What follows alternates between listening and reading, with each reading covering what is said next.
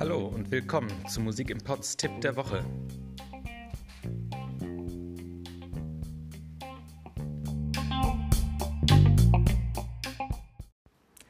Ich bin Christoph und ich erzähle euch heute, wie man den Bass stimmt.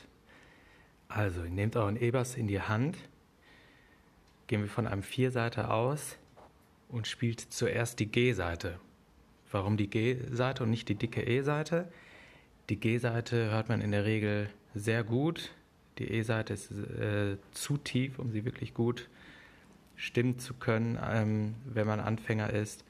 Fangen wir mit der G-Seite an und, und schauen einfach mal, was das Stimmgerät dazu sagt.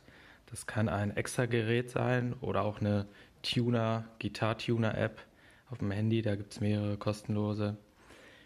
Schauen, dass die ähm, äh, Anzeige grün, in der Regel grün ist.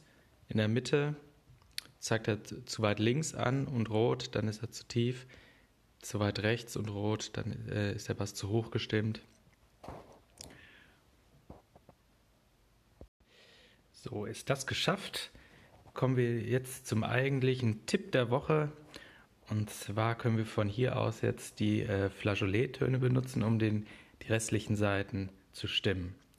Und da, dazu legen wir einen Finger, in der Regel den kleinen Finger der Greifhand, direkt über den siebten Bund auf die Seite, nicht runterdrücken, nur leicht drauflegen und dann mit der Schlaghand die Seite einmal anschlagen, anzupfen. Dann sollte dieser Oberton, dieser Flageolet-Ton ähm, rauskommen. Also genau über dem siebten Bund mit dem kleinen Finger greifen, aber nicht runterdrücken die Seite, nur die Seite berühren. Dann sollte das funktionieren. Wenn das klappt, benutzen wir jetzt äh, den Zeigefinger für die nächste Seite also der Zeigefinger kommt auf äh, die D-Seite im fünften Bund und genau das gleiche Spiel, nicht runterdrücken, nur leicht drauflegen, sodass dort auch der äh, Flageolet-Ton erklingen kann.